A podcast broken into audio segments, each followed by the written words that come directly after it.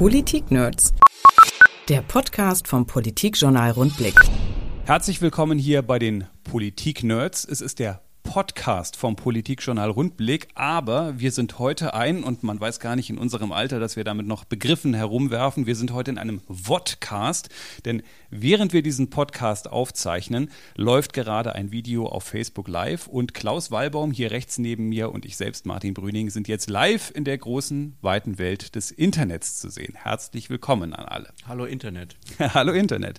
Wir machen heute einen kleinen Jahresrückblick 2017 und hangeln uns, Klaus, von Januar Januar bis Dezember anhand von O-Tönen, die wir hier beim Rundblick aufgenommen haben. Und weil wir ja zwölf Monate zu überbrücken haben, würde ich sagen, wir legen gleich los mit Olaf Lies und dem ersten Ton aus dem Januar. Er kommt jetzt. Das ist nicht sozusagen eine Folge von immer wiederkehrenden Treffen, sondern dann müssen alle Fakten da sein. Dann haben wir entweder die Klärung mit allen Partnern, dass es möglich ist, bis 2024 fertig zu sein, weil sonst dauert es irgendwann so lange, dass man es den Bürgern nicht erklären kann. Und wir haben die Klärung, wie die Mehrkosten zu finanzieren sind. Und dann besteht die Chance, dass tatsächlich auch ein Ersatzneubau möglich wird. Daran wollen wir gemeinsam arbeiten mit Bund und mit Bahn. Aber die Lösung können wir Ihnen leider heute noch nicht präsentieren. Die Lösung konnten Sie damals noch nicht präsentieren. Es geht um die kaputte Brücke bei Wena.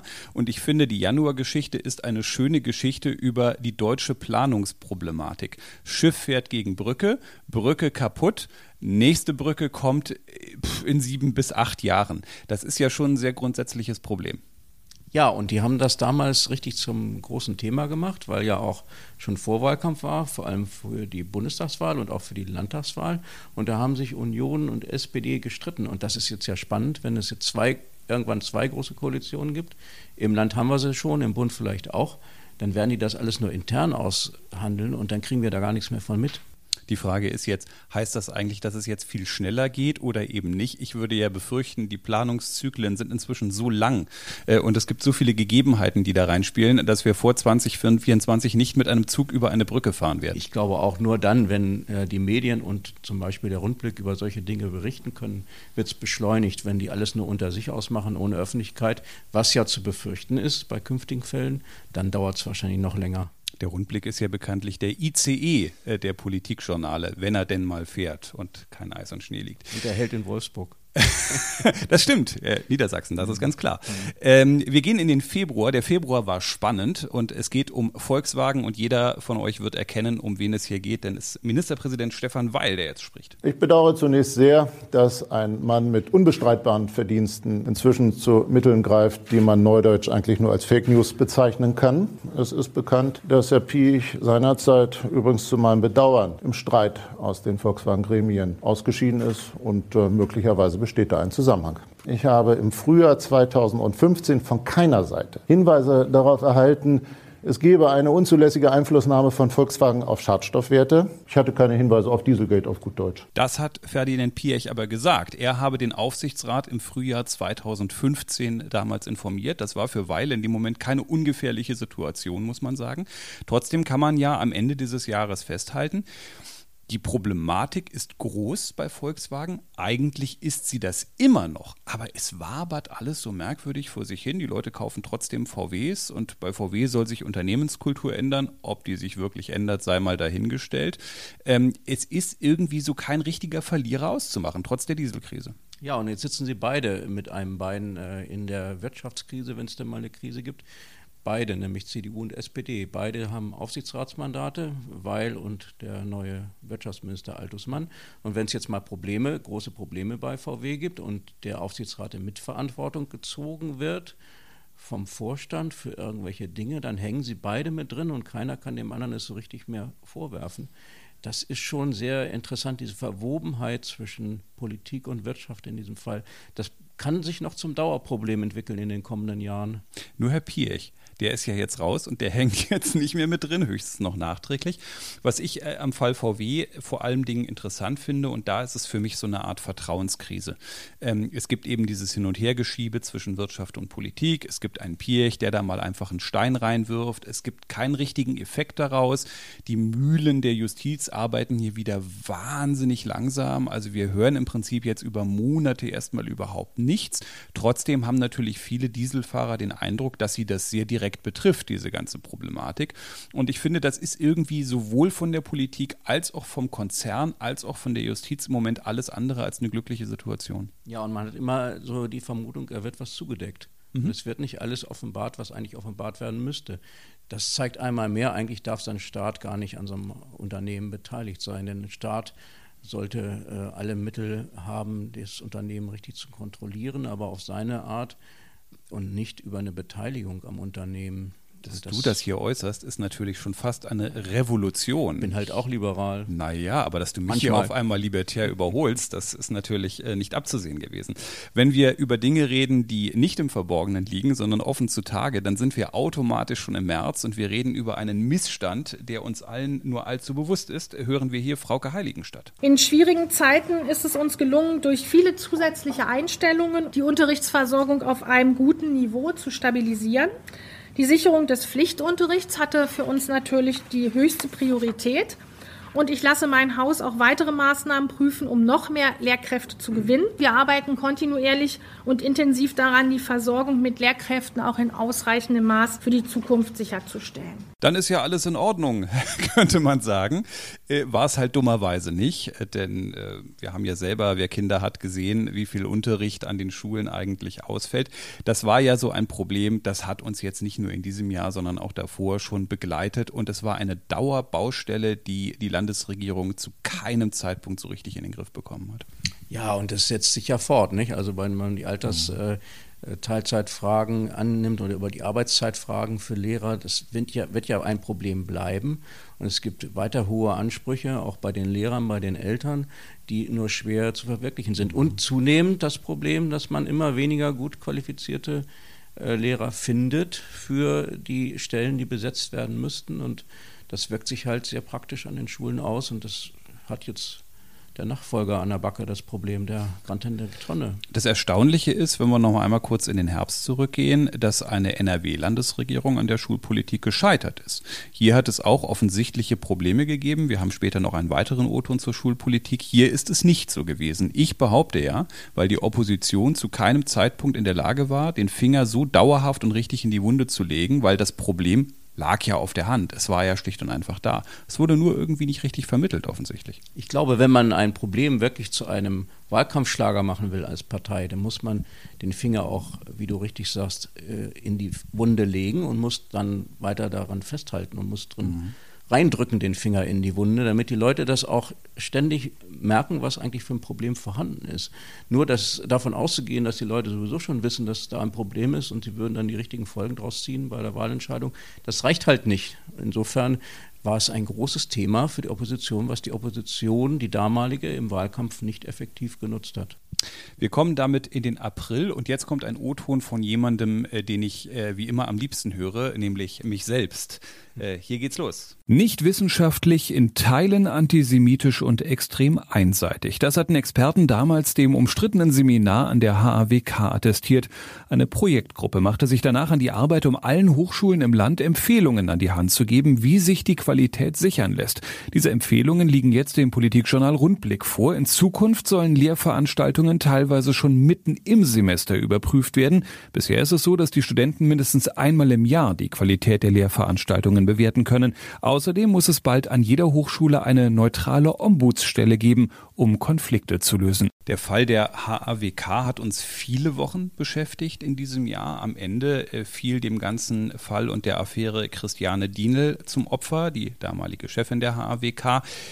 Zu Recht wie ich finde, denn es hat äh, skandalöse Zustände gegeben, nicht nur an der Hochschule selbst, für über Jahre hinweg äh, antisemitische Inhalte verbreitet wurden, auch darauf aufmerksam gemacht wurde, dass es sie gibt, ohne dass da in irgendeiner Weise korrekt reagiert wurde. Was mich aber ehrlicherweise ähm, äh, nicht minder schockiert hat, war der Umgang äh, des Wissenschaftsministeriums damit. Denn äh, ich habe den Eindruck gehabt, dass da nicht ordentlich hinterhergegangen wurde, dass man das alles so versucht hat, so ein bisschen wegzunehmen zu moderieren, wo man doch eigentlich meinen würde, wenn es um Antisemitismus geht, da muss doch mal einer irgendwie dazwischen gehen und sagen, da gehe ich jetzt vor Ort hin und das kann hier nicht über Monate diskutiert werden. Ja, die damalige Wissenschaftsministerin, sie ist ja mittlerweile nicht mal mehr im Landtag, ähm, gilt zwar als fachlich sehr bewandert, mhm. ist sie auch, und sie ist auch sehr integer, aber sie war halt, hat zwei Dinge halt nicht gehabt. Sie war keine Kommunikatorin und sie war keine Aufklärerin. Sie hat sehr stark im Verborgenen gewirkt und äh, hat das Amt deswegen nicht so optimal ausgefüllt. Und das merkt man halt an solchen Punkten sehr deutlich. Das ist richtig, ja. Am Ende ist es ihr dann halb um die Ohren geflogen. Dienel musste gehen, äh, auch zu Recht. Sie hat versucht, ich habe sie bei einer Veranstaltung hier in Hannover gesehen, da wollte sie erst ein, ein wenig mehr Kulpa leisten, hat dann aber angefangen, das noch so halb zu entschuldigen. Das ist, funktionierte aber nicht, man konnte das einfach nicht entschuldigen. Und am Ende ist auch sie an ihrer eigenen Kommunikation interessanterweise gescheitert. Und äh, das war dann das Ende der Geschichte. Äh, jetzt kommen wir in den Mai und jetzt wird es interessant, denn jetzt geht es um ein Thema, das uns nicht nur ein paar Wochen, sondern in seiner Gesamtheit äh, sehr lange äh, beschäftigt hat. Hören wir, wir hier wieder äh, Wirtschaftsminister Olaf Lies. Ich bin natürlich erstmal geschockt, weil wir natürlich als Vergabeministerium im besonderen Fokus stehen, ist doch völlig klar. Und man fragt sich, wie es eigentlich sein kann, dass das so durchläuft. Das heißt, das gilt es aufzuklären. Erster Schritt sozusagen jeden Fall für sich aufzuklären, welche Konsequenzen man daraus ziehen muss. Zweiter Schritt ist aber auch, dass wir wirklich gar nicht daran vorbeikommen, auch die Fachreferate zu entlassen, eine zentrale Vergabestelle zu machen im Ministerium, dass nicht jeder Einzelne, der fachlich eine Dienstleistung beauftragt, sondern auch das Thema Vergabe im Blick hat, sondern dass das wirklich eine zentrale Stelle macht, weil losgelöst von dem, was schon passiert ist, was nicht zu heilen ist, muss das Ergebnis auch der Aufklärung sein, dass das zukünftig nicht mehr passieren kann. Aus dem Ton lernen Radioleute übrigens, dass Olaf Lies schwer zu schneiden ist, weil wenn man immer mit der Stimme oben bleibt, dann äh, kriegt man irgendwie kein Ende. Deshalb war der länger, als er eigentlich sein musste, der O-Ton. Aber äh, die Vergabeaffäre hatte ja wahnsinnig viele Facetten. Äh, ein Punkt, den man vielleicht schon mal zu Lies sagen kann, ist, dass er das eigentlich am geschicktesten von allen gemacht hat. Er ist sofort äh, daran gegangen, er hat da sofort Externe beauftragt. Er ist als erster in den Untersuchungsausschuss, wo andere gesagt hat, ist er wahnsinnig geworden, warum macht er das nur? Am Ende war es genau die richtige Taktik. Auf einmal war es bei Lies gar nicht mehr auf dem Tisch, sondern ganz woanders. Und die Vergabeaffäre hat dann äh, um sich gegriffen und hat auch durchaus die Staatskanzlei durchgerüttelt. Ja, es war im Grunde der Grundvorwurf, dass äh, zwischen ähm, sozialdemokratischen Akteuren und sozialdemokratischen Unternehmen oder Gutachtern eine enge Verwobenheit besteht und dort ähm, die Regeln der Ausschreibung nicht vernünftig beachtet werden. Und leider gab es dafür auch mehrere Hinweise in verschiedenen Fällen. Ähm, das basierte aber zum Beispiel in der Staatskanzlei, wo es teilweise chaotisch zuging, vor allen Dingen darauf, dass ähm, man mit dem Regelwerk an sich, mhm. was sehr kompliziert ist, muss man dazu sagen, mhm. ähm, überfordert war und weniger, man kann weniger sagen, dass das daran liegt, dass man gezielt jemand begünstigen wollte.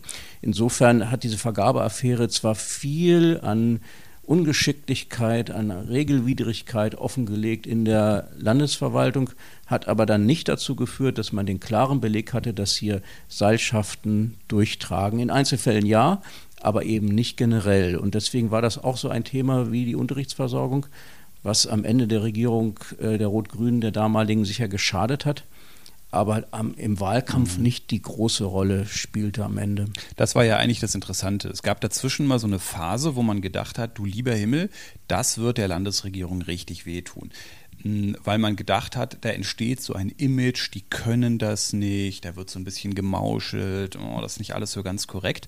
Am Ende muss man aber übrigens auch, finde ich, als politischer Journalist feststellen, dass man durchaus manchmal so ein bisschen in seiner eigenen Wirklichkeit lebt. Das heißt, die Dinge, die man selber sieht, über die man berichtet, mit denen man wahnsinnig viel tagtäglich zu tun hat, sind nicht unbedingt identisch mit dem, was den Wähler am Ende wirklich intensiv beschäftigt. Allein auch übrigens in dem Fall deshalb, weil es natürlich unglaublich komplex komplex war. Es ging um Verwaltungsvorgänge äh, und das ist jetzt nicht unbedingt das täglich Brot eines jeden Wählers. Ja, aber natürlich ist Einhalten von Regelwerk, mhm. von Gesetzen verdammt wichtig und gerade in der öffentlichen Verwaltung. Und vielleicht liegt das auch ein bisschen daran, dass dieses Verständnis dafür, dass man gerade in der öffentlichen Verwaltung, in der Politik äh, auf ganz klare Regeln achten muss, mhm. dass das Verständnis dafür auch in weiten Teilen der Bevölkerung nicht mehr so ausgeprägt ist, wie es eigentlich sein sollte. Und das muss uns dann doch ein bisschen beunruhigen. Wenn die Leute draußen denken, ach, die da oben machen eh, was sie wollen und sie halten sich nicht mehr an die Gesetze und es wird mhm. nicht mehr als Problem erkannt, wenn sie tatsächlich gegen Gesetze verstoßen. Das ist dann ein politisches Problem unserer, äh, unserer Kultur. Und da müssen wir Acht geben, dass das nicht einreißt. Es ist natürlich auch äh, eine große Herausforderung an das Erklären, denn in der Tat sind es komplexe Zusammenhänge und man mogelt sich dann bei solchen Themen auch gerne mal drum herum, weil es natürlich wahnsinnig anstrengend ist. Es ist halt nicht nur ein Autounfall, der passiert, sondern es ist sozusagen eine sehr komplexe Materie. Wir gehen vom Mai in den Juni und wir sind auf einmal schon wieder äh, bei der Bildungspolitik. Was hat sich getan? Viel Wind, wenig Ergebnisse. Wir haben ganz konkrete Fälle, wo Lehrkräfte sagen, wie man uns behandelt, so geht das überhaupt nicht weiter. Wir sind überlastet und können unsere Arbeit nicht mehr schaffen. Da verlangen und erwarten die Kollegen den Rechtsschutz des Verbandes und sie werden diesen Rechtsschutz natürlich kriegen. Das heißt, dass diese Lehrkräfte sicherlich ihre Rechte einklagen werden, auch mit unserer Unterstützung. Die zweite Baustelle im Kultusministerium, es geht um die Arbeitszeit. Es wurde eine Kommission eingerichtet, die hatte mit Sicherheit den Zweck, ein bisschen über die Zeit zu kommen, nämlich über die Landtagswahl. Ähm, und es ist eine Baustelle, die nach wie vor offen ist, denn die Philologen sind wieder klagebereit und es könnte sozusagen der nächste gerichtliche Zoff werden, der der Landesregierung da ins Haus steht. Das, finde ich, vermittelt jetzt den Eindruck, dass gerade in der Bildungspolitik der Baum in der letzten Legislaturperiode, aber auch gerne häufiger äh, an allen Ecken und Enden brennt. Ja, und äh, da äh, gibt es eigentlich nur einen Ausweg. Da muss es einen Minister geben, der äh, unabhängig von der Sacharbeit, die schwierig ist, auch die Fähigkeit hat, äh, die Leute zu erreichen und die Verbände zu erreichen. Und selbst so einen Verband wie den Philologenverband, der echt schwer ist, mhm. Äh, selbst einen solchen Verband irgendwie ähm, versuchen einzubinden und äh, zu motivieren. Und das ist eine ganz große Herausforderung an den neuen, Grant Hendrik Tonne, der ist jetzt Kultusminister. Man hatte eigentlich den nie auf der mhm. Liste vorher. Das stimmt. Ganz überraschend. Und der hat eine riesige Aufgabe, indem er genau das erreichen muss. Er hat das schwierigste Ressort bekommen und das muss er jetzt wirklich ausfüllen ähm, mit einer politischen Führungskraft, die er entfalten muss und auch mit einer kommunikativen Kraft. Mhm. Und ob er das schafft, Mal sehen. Das Spannende ist, wenn wir ganz am Ende vielleicht nochmal über Gewinner und Verlierer reden, weiß man bei Grant Henrik Tonne gar nicht so genau, was der ist. Der war Gewinner. Erst, ein, naja, er war, erst war er ein Verlierer, er hat sein Landtagsmandat verloren. Äh, dann ging es in die Koalitionsverhandlungen, wo er sehr gelobt wurde, sehr gelobt wurde, wie er das gemacht hat, gemanagt hat, auch im Bereich Kultus. Da war er schon ein Gewinner.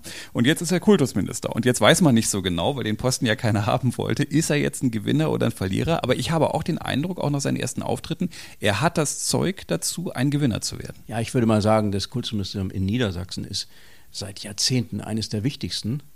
Und das hat er nun inne. Und da kann er was draus machen. Insofern hat er eine wunderbare Möglichkeit, ein schönes, ein wunderschönes Amt gewonnen. Und das muss er jetzt ausfüllen. Ein wunderschönes Amt. Das soll er sich doch jeden Tag mal in den Kalender schreiben. Ja, in den Spiegel wenn er ins Büro geht.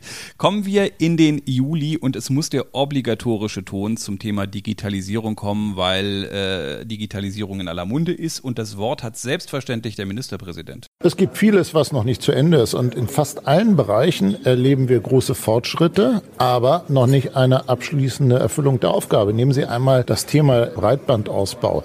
Da haben wir eine echte Aufholjagd begonnen, aber das Endziel wird sein müssen, dass wir überall im Land Niedersachsen Glasfasernetze haben werden und das wird noch einige Jahre in Anspruch nehmen. Und nach diesem Muster werden Sie in vielen Bereichen erkennen, ja, große Fortschritte, aber auch noch etwas zu tun überall in Niedersachsen Breitband. Ich bin gespannt, ob ich das in meinem Rentenalter dann doch wirklich auch erleben werde. Jetzt bekommen wir einen Staatssekretär extra dafür, der der Digital die Digitalisierung vorantreiben soll. Rechnest du damit, äh, dass da jetzt richtig PS auf die Straße kommen oder denkst du eher, äh, da ist so viel Bund mit drin, auch an Mitteln, da ist so viel Koordinierungsschwierigkeit drin, weil es in die Kommunen runtergeht, dass sich am Tempo wahrscheinlich nicht besonders viel ändern wird?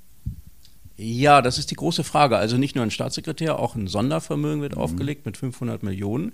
Die hat man mal eben so übrig, weil man in diesem Jahr, in diesem so gut gewirtschaftet hat. Legt man das zur Seite. Ja gut, äh, es wird darauf ankommen, dass man nicht nur guckt auf den neuen Staatssekretär, Stefan Muhle heißt er, ähm, ist von der CDU und mhm. bisher Dezernent in, im Osnabrück, Landkreis ne? Osnabrück. Mhm. Ähm, es hängt nicht an dieser Person und auch nicht an dem Minister Altusmann. Es muss eine Gemeinschaftsaufgabe sein und die, die, Große Koalition muss es als solche begreifen. Das heißt, der Ministerpräsident, der Innenminister, öffentliche Verwaltung ist im Innenministerium angesiedelt, ähm, das ganze Kabinett, die müssen alle zusammenstehen und es gemeinsam wollen. Und es wird an diesem Beispiel deutlich werden, ob auch die SPD, die nun das Thema Digitalisierung zunächst nicht in der Hand hat, weil es ja Zuständigkeit mhm. von Altusmann ist, ob auch die SPD so weit gehen wird und das mit voller Kraft unterstützen wird, mhm. im Interesse des Landes. Wenn ja, dann glaube ich, passiert was bis zum Rentenalter, bis zu unserem Rentenalter. Mein, Dein ist auch ein bisschen früher als schon. Ja. Da muss man mal gucken. Bei dir müssen sie sich halt ein bisschen mehr anstrengen. Mhm. Ähm, es ist natürlich auch immer ein bisschen eine unfaire Debatte, weil es werden natürlich Äpfel mit Birnen verglichen. Äh, dann sagt man immer Estland. Äh, ne? Hier der neue Wissenschaftsminister hat ja gesagt, er will sich das mal da drüben ansehen, äh, wie das da eigentlich alles läuft. Äh, die sind natürlich irgendwann von einem ganz anderen Punkt aus gestartet. Die hatten keine alten Kupfernetze, sondern da lag nix. Äh, und dann haben sie sofort angefangen, Glasfaser zu legen und das Land ist natürlich auch anders strukturiert und kleiner. Ich finde, deshalb sind viele Vergleiche aber oft unfair, aber es ist schon ein Problem und ich finde übrigens gerade in der Stadt-Land-Problematik ist es wirklich ein massives Problem für Unternehmen, aber auch für Attraktivität auf dem Land, wenn da eben äh, das so schwierig ist. Und jetzt muss man auch sagen, ob es mit deutscher Gründlichkeit durchgezogen werden muss, ist auch nochmal eine Frage. Mhm. Ob jeder kleine Ort äh, im Harz, äh, der nur noch ein paar hundert Einwohner hat und über zwei Kilometer durch einen dunklen Wald nur erreichbar ist, auch wirklich angebunden werden muss und ob das erst alles fertig sein muss, bevor man den nächsten Schritt macht, das ist noch eine Frage, die man mal diskutieren müsste. Im Moment stellt diese Frage keiner, weil alle sagen natürlich, jeder muss angeschlossen sein, aber äh, ich denke, man muss auch mal drüber nachdenken, wie man da die Schwerpunkte setzt. Ich fahre in den Harz zwischen Weihnachten und Neujahr. Ich wäre durchaus bereit, gegen kleinen Obolus des Wirtschaftsministers ein Breitbandkabel aus Hannover hinter mir herzuziehen, wenn das so einfach geht. Ich weiß nicht, ob das reicht, wenn man auf der A7 einfach so ein. Ist dein Wagen zu klein, glaube ich. Muss man da eine sehr große Kabeltrommel? Ich glaube ja. ich weiß nicht, wie dick dieses Breitbandkabel ist. Wir kommen in den August und jetzt wird der Kritiker auf Facebook Live oder im Podcast Politik Nerds sagen, ja, damit hätte man natürlich anfangen müssen, wenn man von wichtig zu unwichtig geht. Aber wir haben uns für die chronologische Variante entschieden, weil wir ordentliche Menschen sind und da fängt man vorne an und hört hinten auf. Jetzt kommt Elke Twesten und wir sind im August. Ich habe heute meinen Austritt aus der Partei Bündnis 90 Die Grünen erklärt, der ich seit 20 Jahren angehöre. Gleichzeitig verlasse ich nach zehn Jahren die Landtagsfraktion der Grünen und dieser Schritt fällt mir nicht leicht. Aber er ist notwendig. Ich habe mich jetzt nach der Sommerpause und nach vielen Überlegungen und Gesprächen entschieden, aus der Partei auszutreten. Ich sehe bei den Grünen weder vor Ort noch im Land eine politische Zukunft. Und die Zukunft sah sie damals bei der CDU und das war der Anfang von allem, äh, was jetzt folgt. Äh, eigentlich ein für uns ein wahnsinnig spannender Tag. Ich erinnere mich noch, dass wir beide in unseren Büros saßen und ich hörte etwas, was ich von Klaus Weibaum noch nie gehört hatte, denn er sagte auf einmal ganz leise, Martin. Und das war so leise und eindringlich, dass man das trotzdem am anderen Büro hören konnte. Und es war die Einladung zur Pressekonferenz des CDU-Fraktionsvorsitzenden Björn Tümmler und Elke Twesten. Und wir haben diese Einladung gesehen und dachten, oh, jetzt passiert hier was ganz Gewaltiges. Das Spannende daran war, dass man damals noch nicht so richtig abschätzen konnte, wie geht das jetzt weiter. Im Endeffekt muss man sagen, das hat irrerweise zu einem riesigen Push der SPD vor allem Dingen geführt, die sich an diesem Punkt hochgezogen haben, in den Wahlkampf dann direkt gestartet sind, übergegangen sind. Die CDU wird angegriffen dafür, wie sie das gemanagt hat, dass sie das überhaupt so gemacht hat, dass sie sie in die CDU-Fraktion genommen haben. Am Ende ist das für sie nicht glücklich gelaufen. Ja, das stimmt. Äh, also was die SPD angeht, die verwundete Seele der SPD, man muss auf 76 zu sprechen kommen, ganz kurz. Äh, damals gab es einen Überläufer, mehrere Überläufer im Landtag, die haben äh, die damalige SPD-FDP-Regierungsmehrheit beendet und äh, die SPD in die Opposition verbannt für viele Jahre. Und es war der Verrätervorwurf im Raume, auch in der SPD in eigenen Reihen. Das ist eine Verletzung der SPD, die über Generationen weitergetragen wird in der Partei und immer noch sehr, sehr schmerzt. Und jetzt auf einmal hatten die Sozialdemokraten wieder so ein Verrätergesicht vor Augen in Gestalt von Elke Twesten. Und sie haben gesagt, so nicht, wir lassen uns hier nicht die Macht mhm. wegnehmen. Das hat wahnsinnig mobilisiert. Ähm, die CDU ist selbst verunsichert gewesen, weil doch einige in eigenen Reihen wohl auch der Meinung waren, man hätte die Frau gar nicht aufnehmen müssen. Dabei äh, ist eigentlich ganz klar im Parlament, wenn einer die Fraktion verlässt und zu einer mhm. anderen Seite überwechselt, dann nimmt man denjenigen auf, wenn er sich denn zu den Grundsätzen bekennt. Man bräuchte das, gute Gründe, ja. Das hat ja. Äh, sie getan. Sie hat gesagt, ich, ich stehe zur CDU und kann da gern Mitglied sein und Daran gibt es auch keinen Zweifel. Insofern mhm. hatte die CDU eigentlich gar keine andere Wahl. Und der Vorwurf einer Intrige dahingehend, dass die CDU äh, sie irgendwie gekauft habe, den halte ich für absurd. Da soll mir mal einer äh, erklären, worin dieser Kaufpreis bestanden haben soll. Zumindest kann man das jetzt im Nachhinein auch nicht erkennen, Nein. was das gewesen sein soll. Und das hat, eine, äh, also die CDU war verunsichert und hat im Grunde auf diese äh, Kampagne der SPD, wir lassen uns das hier nicht wegnehmen, keine vernünftige Antwort finden können. Mhm. Man, ähm, das finde ich auch, man, man wirft der CDU oft zu Unrecht vor, sie hätte das anders machen sollen. Ich glaube, es hätte gar keine großen Alternativen gegeben. Und ähm, jetzt ist es natürlich so, dass äh, sie trotzdem den Nachteil hatte, dass lag vor allem Dingen, glaube ich, auch an ihrer eigenen Kommunikation. Du hast gerade eben selber die Unsicherheit, die Verunsicherung angesprochen. Das war, glaube ich, auch der Grund, dass die SPD aufs Gaspedal getreten hat und die CDU immer noch auf der Bremse stand und nicht genau wusste, oh Gott, wie gehe ich jetzt mit diesen Angriffen um? Ja, und dann war natürlich Elke Festen auch nicht unbedingt eine glaubwürdige Vertreterin ihrer Art. Sie wirkte selbst mhm. fahrig, sie wirkt auf viele nicht sonderlich sympathisch und sie war nicht in der Opferrolle oder in der Rolle der Verletzten. Das hat sie ja selbst gesagt, sie ist von den Grünen ähm, ausgegrenzt worden. Das hat, haben viele ihr nicht abkaufen wollen, weil sie es nicht sehr glaubwürdig rübergetragen hat. Ähm, mag auch dazu beigetragen haben. Ein August, der in die Geschichtsbücher eingehen wird. Wir blättern eine Seite weiter in den September und hören den äh, SPD-Generalsekretär Detlef Tanke und zwar äh, nach der Bundestagswahl, am Tag nach der Bundestagswahl in der Landespressekonferenz.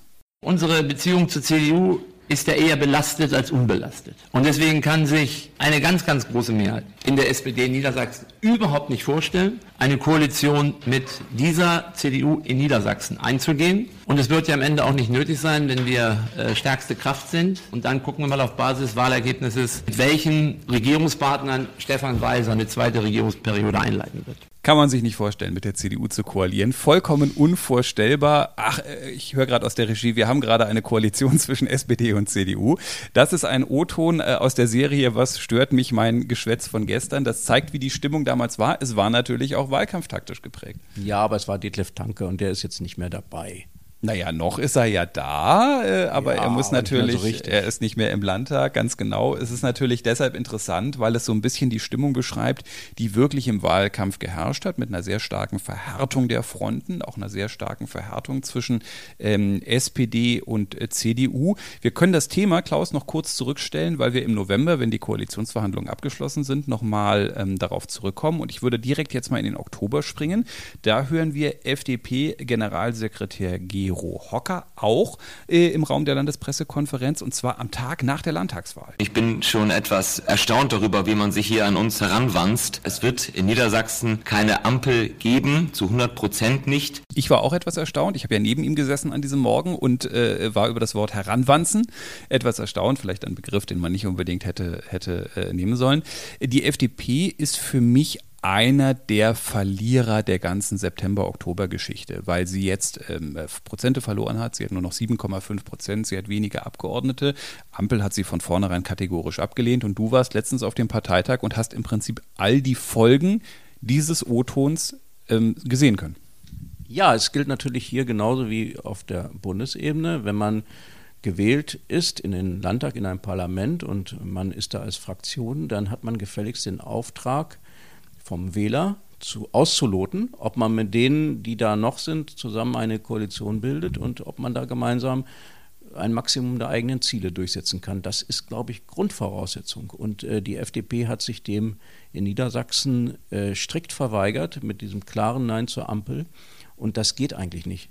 Äh, das mhm. ist, äh, einige sagen, das ist unpolitisch. Ich würde sagen, das ist, das ist äh, vielleicht bockig. Mhm. Das ist vielleicht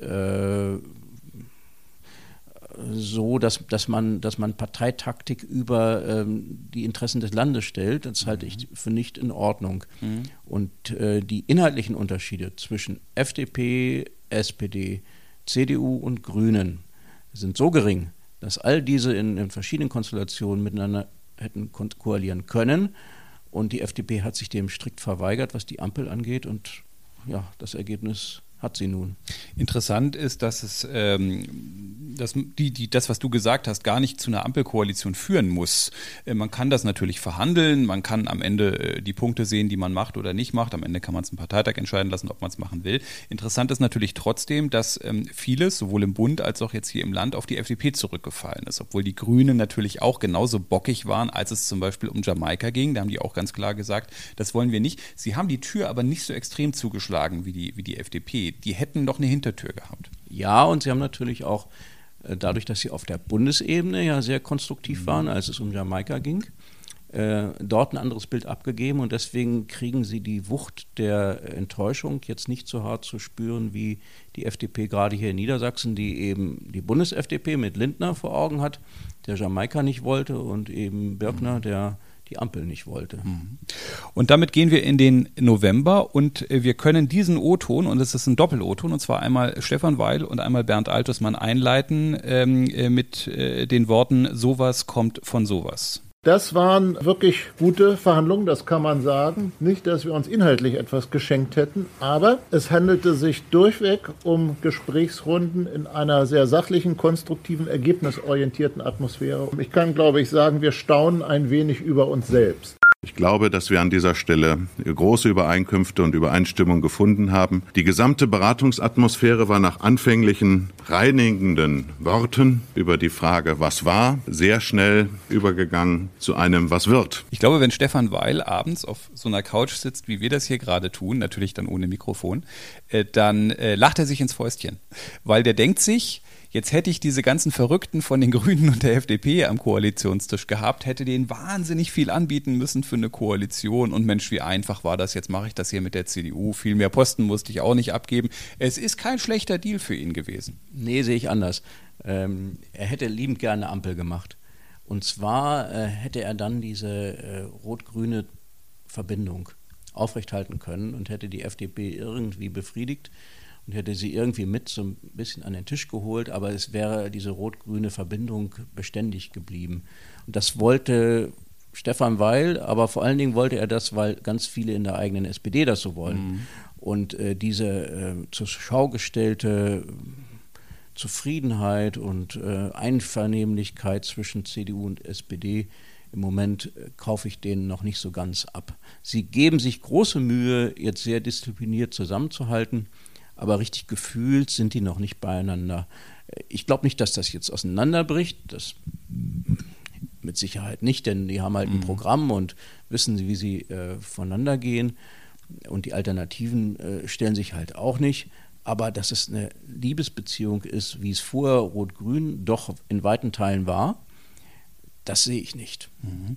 Das Problem haben jetzt natürlich erstmal die kleinen Parteien. Vielleicht nehmen wir eine mal ganz kurz aus dem Reigen raus, weil wir die heute äh, gar nicht behandelt haben. Das ist die AfD. Äh, die ist jetzt im Landtag drin. Man kann noch nicht so richtig einschätzen, wie die agieren werden. Der Anfang war teilweise sehr vernünftig. Da wurden Reden gehalten, die auch nicht schlecht waren, auch nicht radikal waren, die so ein bisschen überrascht haben. Wo man auch gesehen hat, die Grünen waren am Anfang beim Zwischenrufen und haben irgendwie gemerkt, ach, das funktioniert ja gar nicht. Der sagt ja Dinge, wo soll ich da jetzt meinen Zwischenrufen Zwischenruf äh, dazwischen halten. Ähm, äh, wie siehst du die Entwicklung der AfD im Niedersächsischen Landtag basierend auf dem, was du bisher von ihnen gesehen hast? Ja, die AfD hat im Moment ein großes internes Problem. Es gibt zwei Flügel, die sich gar nicht so sehr politisch gegenüberstehen, sondern menschlich. Da ist der Armin Paul Hampel, der Landesvorsitzende, der sehr autoritär auftritt und äh, weitgehend die Bundestagsliste der Bundestagsgruppe der Niedersächsischen bestimmt hat, äh, Mittlerweile hat er sich mit denen auch überworfen und es gibt diese Landtagsfraktion, die klar Hampel kritisch ist. Und diese Kritik an Hampel schweißt diese Landtagsfraktion zusammen und gibt ihr auch den Impetus, äh, so äh, bürgerlich wie möglich aufzutreten, um äh, sogar koalitionsfähig für die CDU zu erscheinen. Das ist deren Wunsch. Ich kann auch noch nicht erkennen, ob das wirklich ernst gemeint ist oder ob nicht dort auch wieder ein Rückfall stattfindet mhm. in äh, systemkritische Haltungen, wie sie ja in der AfD bundesweit durchaus auch vorhanden sind, in Niedersachsen weniger aber ganz ausgeschlossen ist es dort auch nicht. Wenn wir auf die anderen beiden Kleinen gucken, dann haben wir zum einen natürlich sehr äh, dezimierte Grüne und die FDP im Landtag sitzen als Mikroopposition, wenn man so gerne sagt, wie man so gerne sagt, die Schwierigkeiten haben werden, wahrscheinlich äh, vorzukommen, sich da durchzusetzen gegen eine 76 Prozent Mehrheit. Und wenn wir kurz in den Dezember rutschen, dann hören wir schon so die ersten Auswirkungen, was es heißt, wenn man eben nicht koalieren will und am Ende in so einer kleinen Opposition sitzt. Wir hören Jan-Christoph Oetjen von der FDP und Helge Limburg von den Grünen. Für uns sind die Pläne ein Angriff auf die Vielfalt auf der kommunalen Ebene. Das würde bedeuten, dass in kleinen Gemeinden Parteien über 25 Prozent erreichen müssen, um eine Fraktion bilden zu können. Das ist aus unserer Sicht unverantwortlich. Das ist ein eklatanter Angriff auf die kleinen Fraktionen und kleinen Parteien und Gruppierungen, ja gar nicht nur FDP und Grüne in den Kommunalparlamenten, sondern unabhängige Wählergemeinschaften, freie Wähler, auch Linke, auch andere kleine Parteien. Und das ist ein höchst problematisches Signal und natürlich teilen wir da die Kritik der FDP. Es geht um die Frage, wie viele Leute brauche ich, damit ich eine Fraktion sein darf. Und da haben große Parteien automatisch eine andere Denke als kleine Parteien.